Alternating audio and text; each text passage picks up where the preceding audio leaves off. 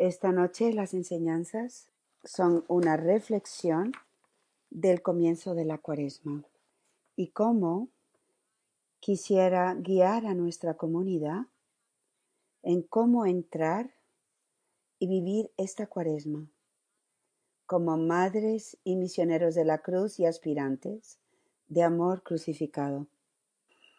Hace unos días, el padre Ron vino a mi oficina y me dijo lo siguiente, Lourdes, ¿qué es el amor puro?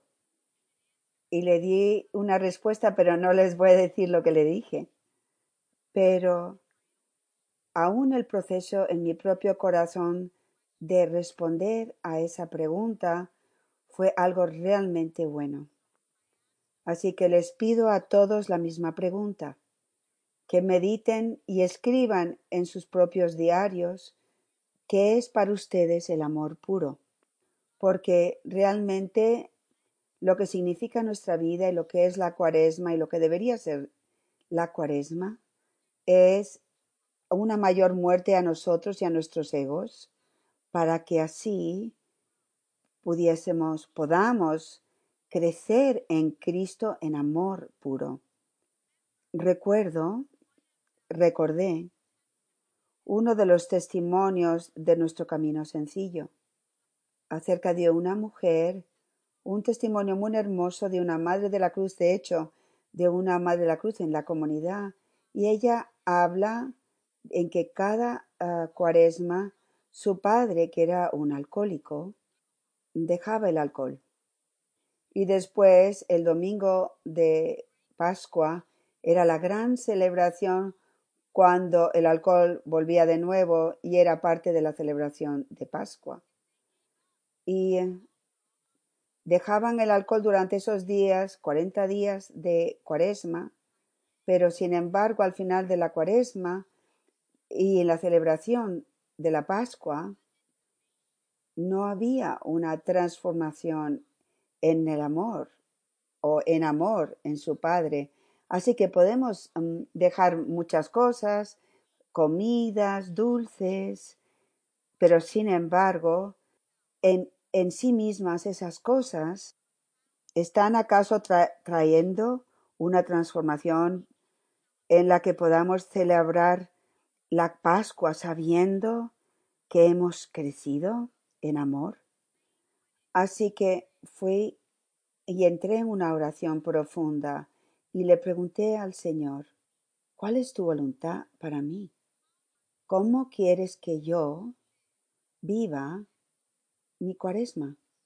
En cuanto pregunté, hice esta pregunta, lo primero que me vino a la mente fueron unas pocas palabras que el Señor me dio hace años y eran, mortifícate en el silencio el Señor me estaba mostrando que lo que más, más que la negación de la, de la comida, Él quería que me mortificara en el silencio.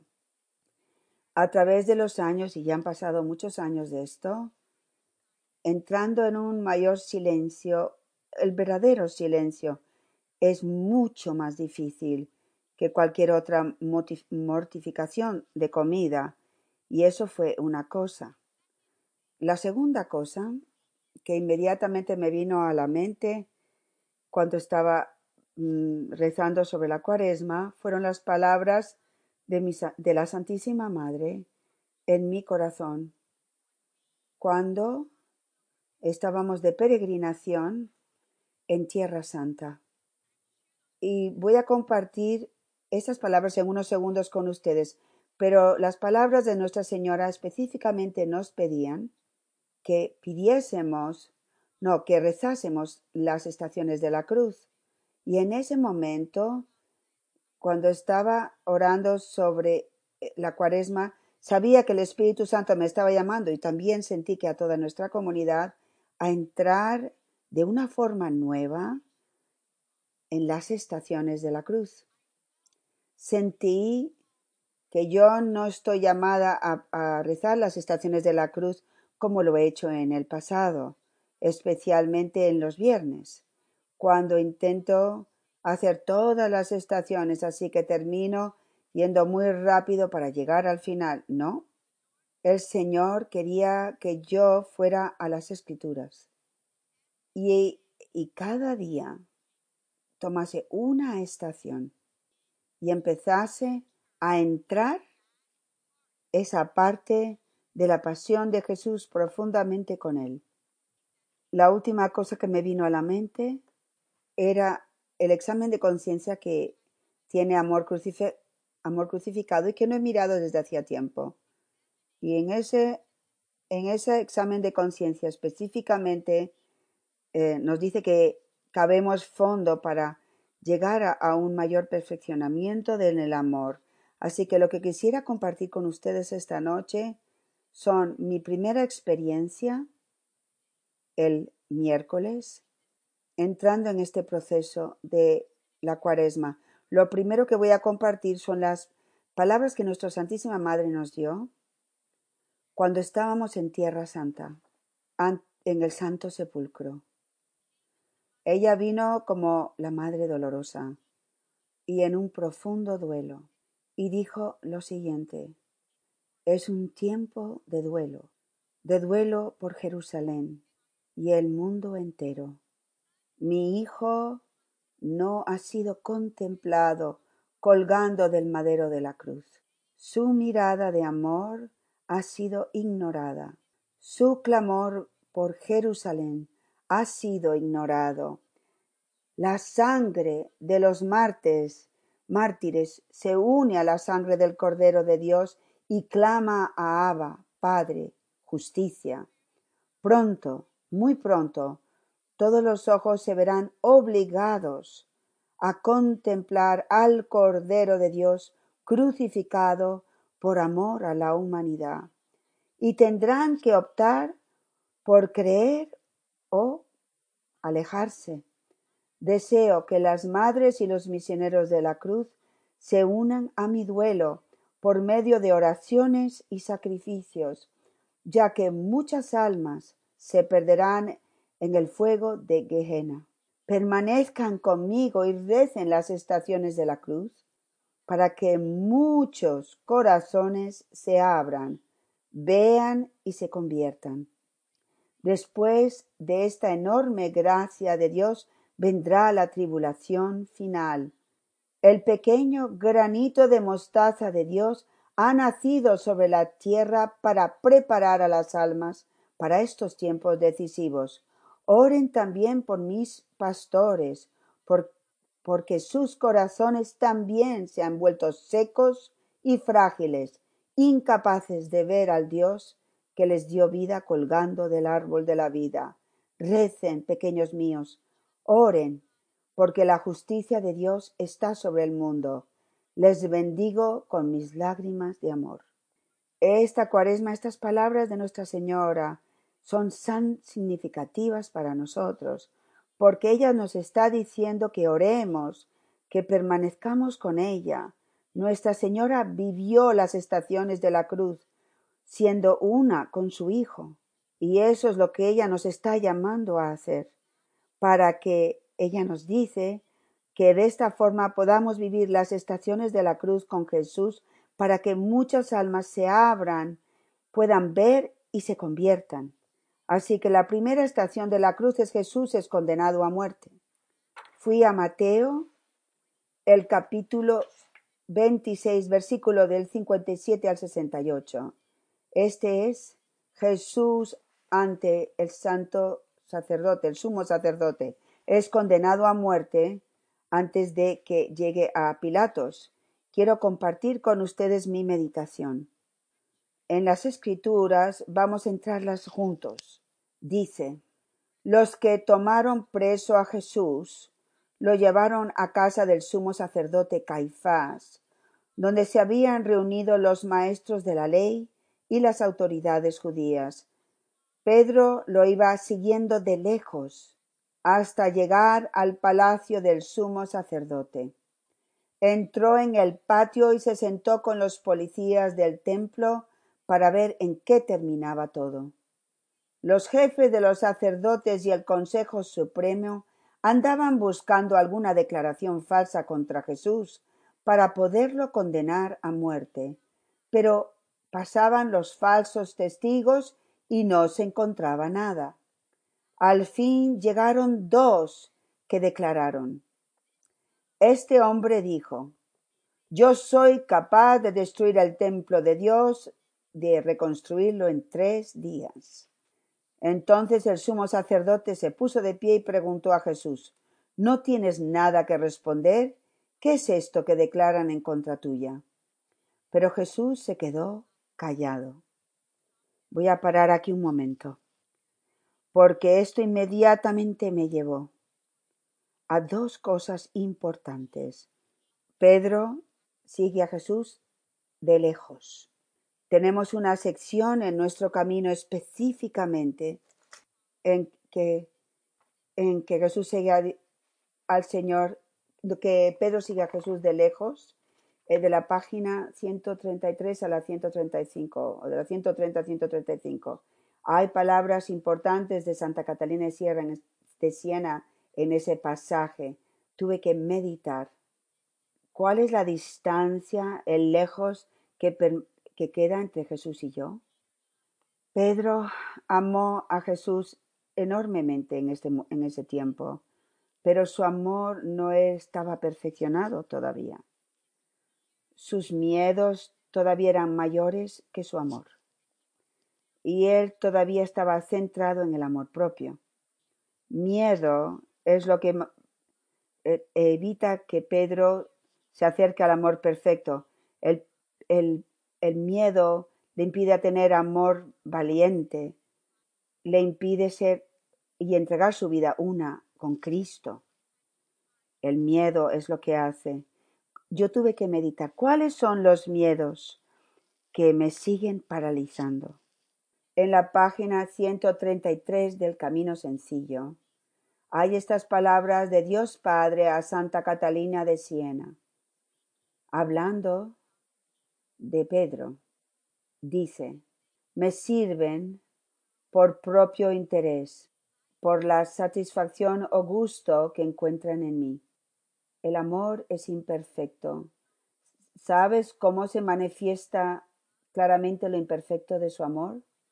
Cuando se ven privados del consuelo en que en mí hayan. Obro así para se conozcan a sí mismos. Lo poco que pueden por sí mismos, cada uno de nosotros, para que crezcamos en amor puro. Diariamente, tenemos que vivir diariamente en el conocimiento de nuestra nada, en el conocimiento de nuestros miedos, en el conocimiento de nuestros deseos desordenados, en el conocimiento de que nuestro amor es tan imperfecto, en el conocimiento de nuestra miseria. Esto es un paso tan importante para llegar al amor puro, porque hasta que no crezcamos en el primer nivel de la humildad, que es saber que, que, que no somos nada y que somos miserables, hasta que no llegamos a ese punto no podemos amar. Seguí meditando a lo largo del día. Pensé en Jesús. ¿Qué estaría él sintiendo cuando uno de sus mejores amigos, su hermano, lo estaba siguiendo de lejos? Fue traicionado por sus mejores amigos. ¿Qué estaba sintiendo el Señor? El Señor estaba sufriendo el amor impuro de Pedro estaba sufriendo por él, para obtener para él la gracia de una conversión más profunda que él iba a recibir de esta manera. Jesús sufrió por Pedro con toda pureza, sin ningún resentimiento hacia Pedro.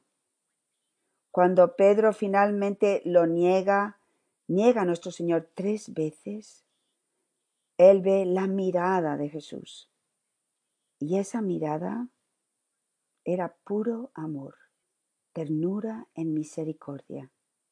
Empecé a ir atrás a mis años de bachillerato, uno a uno empecé a recordar hasta el día de hoy todos los amigos en mi vida que me han traicionado, que han traicionado mi confianza. Uno por uno pensé en cada uno y cada una de ellos. Oré con todo mi corazón en Jesús que estaba siendo condenado a muerte, en el sufrimiento de Jesús por Pedro, suplicándole que me sanara de todo resentimiento que todavía tengo por algunas de estas personas, de estos amigos y amigas, para poder entrar y vivir las estaciones de la cruz con Jesús, empecé a poner cada amigo, amiga que me trae, que traicionó mi confianza en el corazón de Jesús. Y por nombre, oré por cada uno de ellos, pidiéndole a Jesús que los amara, que los sanara para su mayor conversión. Fue una experiencia poderosa, familia mía. Esto es crecimiento, crecer en amor puro. Esto es vivir las estaciones de la cruz. En Tierra Santa, en la, en la roca, en, el en Getsemaní, delante del altar, en la iglesia allí, Jesús dijo estas palabras en lo que se refiere a nuestra comunidad. Dijo, amor crucificado, ha sido llamado a permanecer conmigo mientras continúa derramando lágrimas por Jerusalén, para permanecer conmigo en mi continua agonía por las almas, para participar conmigo en la salvación del mundo. Al elegir recibir a diario el quebranto de las almas que he puesto en sus vidas, y sufrir conmigo por ellas. Esto me lleva a tres palabras de esas escrituras. El, el versículo 63. Jesús se quedó callado. Cuando trajeron a todos esos falsos testigos no se defendió, no se justificó, se quedó callado. Me pasé la mayoría de estos días entrando en el silencio de Jesús. Ese silencio que no es una nada. Ese silencio era un profundo vivir de Jesucristo. Ese silencio era la obra de redención. Él estaba recibiendo en ese silencio la dureza de cada una de esas almas. Estaba recibiendo la oscuridad, la opresión, en cada una de esas almas. Estaba sintiendo el profundo dolor, agonía de aquellas almas que estaban en peligro del infierno. Y estaba sufriendo, intercediendo ante el trono del Padre por cada uno de ellos. Su silencio era lo opuesto al silencio de Pedro. No estaba enraizado en, en miedo, sino en poder, el poder de saber quién es su misión en la tierra y dónde está yendo a través de la cruz. El, Jesús no se defendía y no se justificaba. Él no estaba apegado a lo que los demás pensaban de él, así que estaba plenamente centrado en realizar en perfecta obediencia la voluntad del Padre. En su silencio estaba redimiendo a las almas, estaba sufriendo su dureza y estaba intercediendo por esas almas. La obra de redención estaba mayormente hecha en el silencio del corazón de Jesús. Es un silencio de intenso trabajo interior. Ese silencio revela lo que está ocurriendo en el corazón de Jesús y de esa forma revela su mirada. Él mira en una y cada una de las almas que lo estaba hiriendo, con ternura en misericordia. Eso es amor puro. Me di cuenta que yo no puedo mortificarme en silencio sin entrar en el silencio de Jesús. Recordé las, las palabras que que el Señor nos dio en algún momento. esto es lo que tú te has convertido, pero no es, no es lo que tú eres. Yo te veo como quien eres y sufro en lo que te has convertido. Cada uno de nosotros nos hemos convertido en alguien que no somos. Llevamos máscaras a través de nuestras heridas y nuestro quebranto, a través de nuestro pecado original, nos hemos convertido en hombres y mujeres rotos. Y la, transformación completa en amor puro está viniendo a través del poder del Espíritu Santo al conocer qué somos, qué nos hemos convertido, que no somos, y empezar a vivir auténticamente en Cristo quienes somos realmente. Tuve que preguntarme a mí misma, ¿quién soy? ¿Cuál es mi misión y dónde voy? Les pregunto a todos que mediten. A lo largo de los años, Jesús nos ha estado llevando cada vez más a vivir auténticamente quiénes somos. Durante este tiempo en que estamos escuchando las noticias constantemente lo que está ocurriendo con este virus corona, vemos muchas personas que están atemorizadas. El miedo lleva a la ansiedad, que lleva a la confusión, que lleva a la desesperación. Nosotros, las almas víctimas de Dios, tenemos que mantenernos centrados, viviendo como María, mirando a Jesús.